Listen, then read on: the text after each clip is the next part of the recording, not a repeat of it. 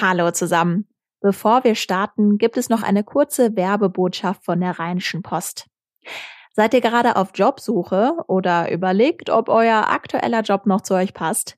Die Rheinische Post hat für die Suche den RP-Stellenmarkt. Da findet ihr Jobs in Köln und in Düsseldorf, aber natürlich auch an vielen anderen Orten. In NRW haben wir ja so einige Großstädte. Wie kommt ihr jetzt zu den Angeboten? Gebt einfach rp-stellmark.de in euren Browser ein und dann geht's los. Viel Erfolg bei der Jobsuche. Und jetzt starten wir mit dem Aufwacher.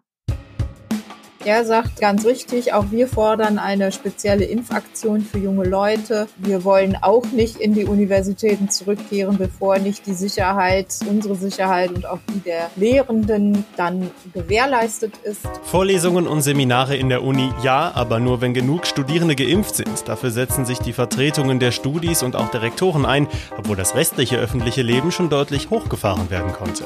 Warum das noch für Streit sorgen könnte, erfahrt ihr heute hier im Aufwacher. Ich bin Florian Pust Postlauk. Hi.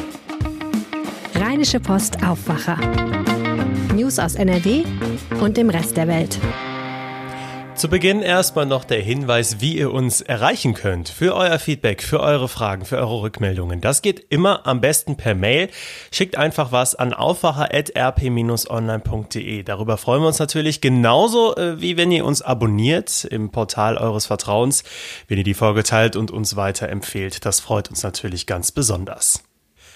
Es sind Sommerferien in NRW und auch die Diskussionen um Corona-Maßnahmen an den Schulen atmen gerade ein bisschen durch.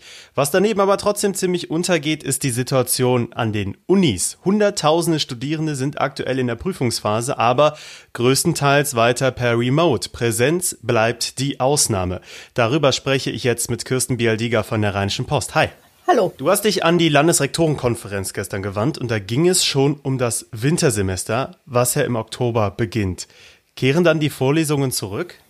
Ja, die Frage ist nicht so leicht zu beantworten, wie sie zu stellen ist. Also die Hochschulrektoren haben sich da jetzt auf eine Linie geeinigt und ihre Maßstäbe genannt gegenüber unserer Redaktion.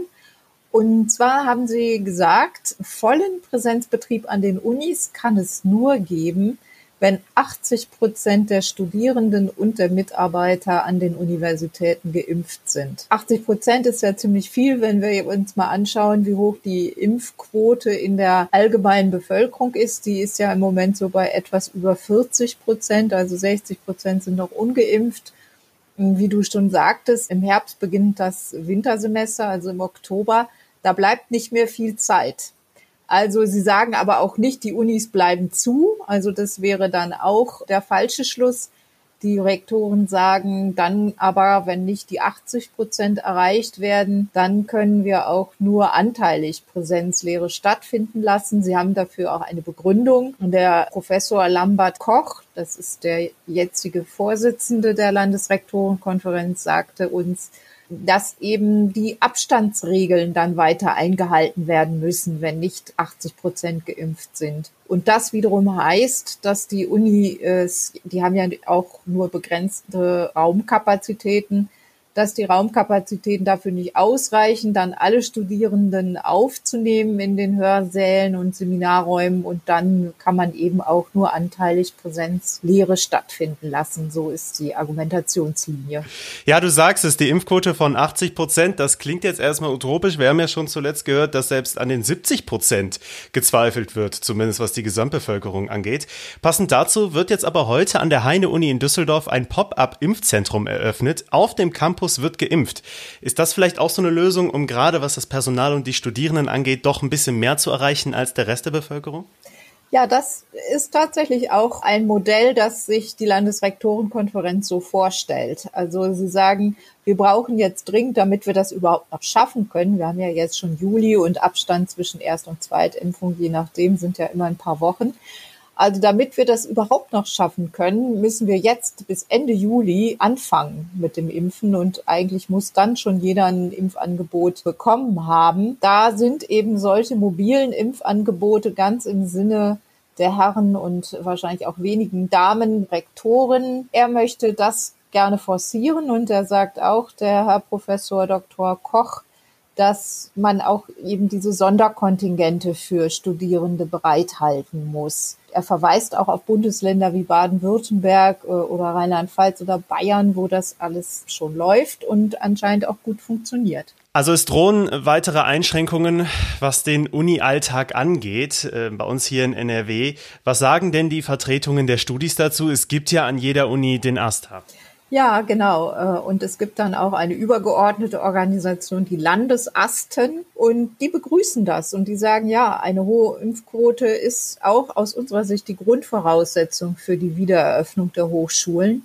Ich habe mit dem Koordinator gesprochen, Tobias Zorn, und der sagt ganz richtig, auch wir fordern eine spezielle Impfaktion für junge Leute. Wir wollen auch nicht in die Universitäten zurückkehren, bevor nicht die Sicherheit, unsere Sicherheit und auch die der Lehrenden dann gewährleistet ist. Und sonst muss man andere Lösungen finden. Und da machen sie auch Vorschläge und sagen, Großveranstaltungen sollen weiter online stattfinden, wenn eben die Impfquote von 80 Prozent nicht erreicht wird und die Seminare sollen dann auch nicht mit voller Personenzahl stattfinden. Und es sollte auch möglichst Luftfilter geben. Jetzt passt das aus meiner Sicht nicht so ganz zu den restlichen Diskussionen aktuell in NRW, was die Corona-Beschränkungen angeht. Stichwort Inzidenzstufe Null und viele Lockerungen.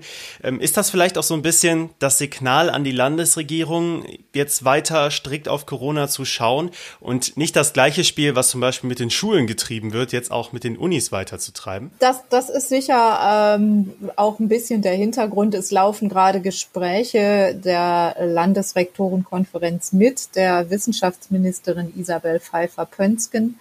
Und äh, diese Gespräche entwickeln sich, so habe ich gehört, wohl ganz gut, aber sie sind eben auch noch nicht da, wo sie sein sollen. Und da ist es ja dann durchaus auch ein beliebtes, eine beliebte Taktik, mal mit, mit bestimmten Vorstellungen an die Öffentlichkeit zu gehen. Ja, und wenn ich an meine Unizeit zurückdenke mit 400 Leuten in einem Hörsaal, das fühlt sich in der jetzigen Zeit irgendwie auch immer noch utopisch an. Jetzt sind die Pandemiefolgen aber auch für die Studierenden ja sehr heftig. Also ich bin froh, durch zu sein mit der Uni. Der komplette soziale Aspekt ist ja weggefallen zwischenzeitlich und das ist total wichtig im Unileben, finde ich. Müssen wir da auch mehr übersprechen, was das für Folgen hat für die jungen Menschen an der Uni, auch für die Inhalte der Lehre und insgesamt die Entwicklung? Es betrifft ja nicht nur Schulkinder, dass die da einen gewissen Rückstand jetzt haben. Ja, das ist äh, eine ganz furchtbare Situation. Ich, ich erlebe das auch jeden Tag. Eine meiner beiden Töchter studiert und ist im dritten Semester, hat die Uni noch nie von innen gesehen, kriege das also auch aus erster Hand mit, äh, wie belastend das ist, nur Online-Vorlesungen zu haben und vielleicht mal gelegentlich für eine Prüfung oder für einen Präparationskurs mal in die Uni zu gehen. Das sind schon Belastungen, die wir da den jungen Leuten abverlangen. Und ich bin mir nicht sicher, ob man da tatsächlich dann so viel strengere Maßstäbe anlegen sollte, als man es in der Gastronomie tut oder auf der anderen Seite ja auch inzwischen in Clubs. Also wir haben ja die Clubs geöffnet in Nordrhein-Westfalen, zumindest in den Kommunen mit einer Inzidenz unter zehn.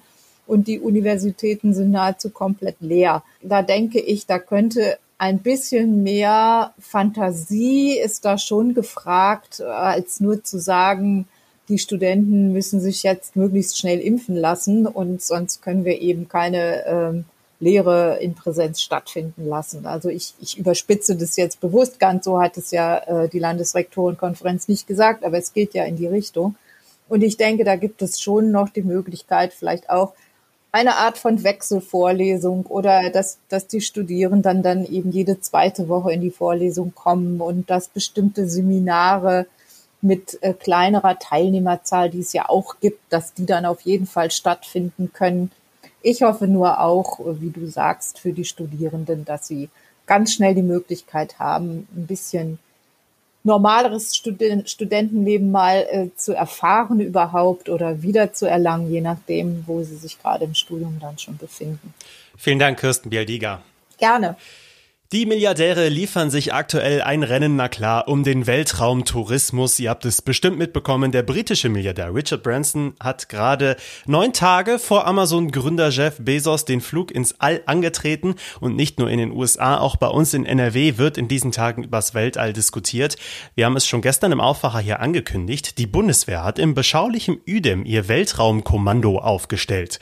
Mein Kollege Gregor Mainz ist dorthin gefahren und kann uns jetzt von seinen Eindrücken berichten. Hi. Hallo. Du bist jetzt nicht direkt mitgeflogen ins All, klingst trotzdem ein bisschen hallig, das bitten wir natürlich zu entschuldigen.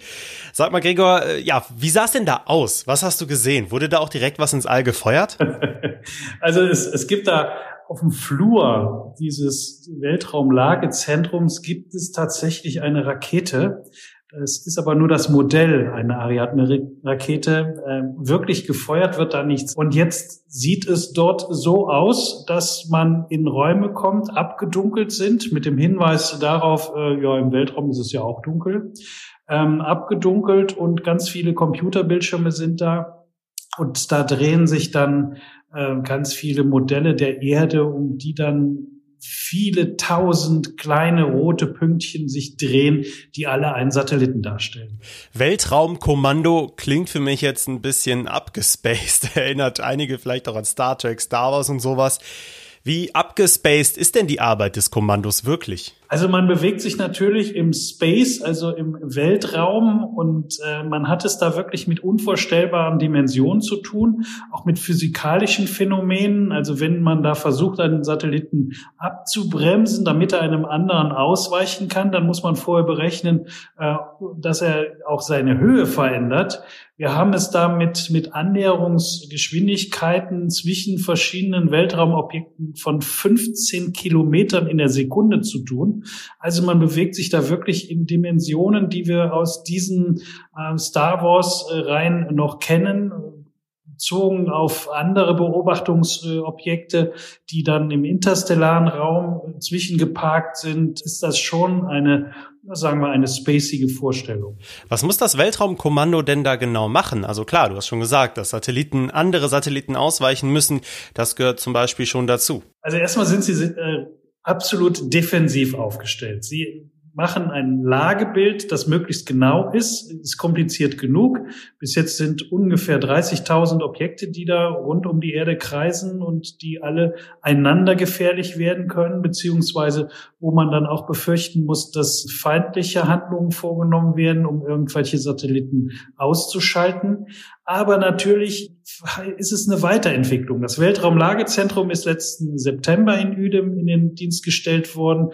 Und jetzt haben wir eben das Weltraumkommando. Man macht sich da schon Gedanken, wie man auf welche Szenarien reagiert. Einstweilen natürlich im Verbund mit den Partnernationen, die auch über offensive Fähigkeiten verfügen. Die Bundeswehr sagt, wir treten erst einmal ganz defensiv auf. Das niederrheinische Udem, ich habe mal nachgeschaut, hat gerade mal 8000 Einwohner ziemlich übersichtlich für den Standort des Weltraumlagezentrums oder auch des Weltraumkommandos. Warum sitzen die genau da? Also das hat äh, vor ungefähr zehn Jahren mit einer Handvoll von Mitarbeitern begonnen, sowohl von der Bundeswehr als auch vom Deutschen Zentrum für Luft- und Raumfahrt. Ähm, das hat sich dann weiterentwickelt. Die waren lange Zeit natürlich angedockt an das dort befindliche NATO-Zentrum, das den, den ganzen Luftverkehr in Nordeuropa überwacht. Und da lag das schon nahe, dass man eben sozusagen vom Luftverkehr ein paar hundert Kilometer weiter nach oben schaut. Und so ist das dann entstanden. Okay, bringt das denn noch wirtschaftlich irgendetwas für die Gemeinde, für den Niederrhein oder für ganz NRW? Oder kommen da jetzt sowieso nur die krassesten Weltraumexperten hin und das war's dann auch schon? Naja, also erstmal ist angedacht, dass die von derzeit 80 Dienstposten in den nächsten Jahren auf 250 Dienstposten ähm, aufwachsen. Das sind also nicht nur irgendwelche Trackies, sondern da sind sehr viele Informatiker dabei, also sehr viele, die man braucht, um ganz komplizierte Dinge zu berechnen. Die Bundeswehr hat in den Standort allein 40 Millionen investiert. Und dann muss man noch eines sehen, zusammen mit anderen Standorten, die da dazugeschaltet sind, kann man sagen. Also in Koblenz und auch in Rheinbach entsteht an der Rheinschiene so etwas wie so, so eine Art Weltraumbahnhof für relevante Informationen, und zwar in die eine wie in die andere Richtung. Und das ist schon ziemlich attraktiv für NRW. Vielen Dank, Gregor Mainz. Gerne. Mehr dazu findet ihr natürlich über RP Online. Und das wird heute auch noch wichtig. Die EU will ihre Treibhausgase bis 2030 um mindestens 55 Prozent unter den Wert von 1990 bringen. Die Kommission präsentiert heute das Paket Fit for 55 und stellt so die geplanten Maßnahmen dafür vor. Das hat natürlich auch direkte Auswirkungen auf den Klimaschutz hier in NRW. In Hagen ist vor einer Woche ein Mann in einer Autowerkstatt getötet worden. Die Hintergründe waren bislang unklar. Vor dem Tod hatte das Opfer noch selbst die Polizei alarmiert und von einem Überfall gesprochen. Heute wollen Polizei und Staatsanwaltschaft weitere Details dazu bekannt geben.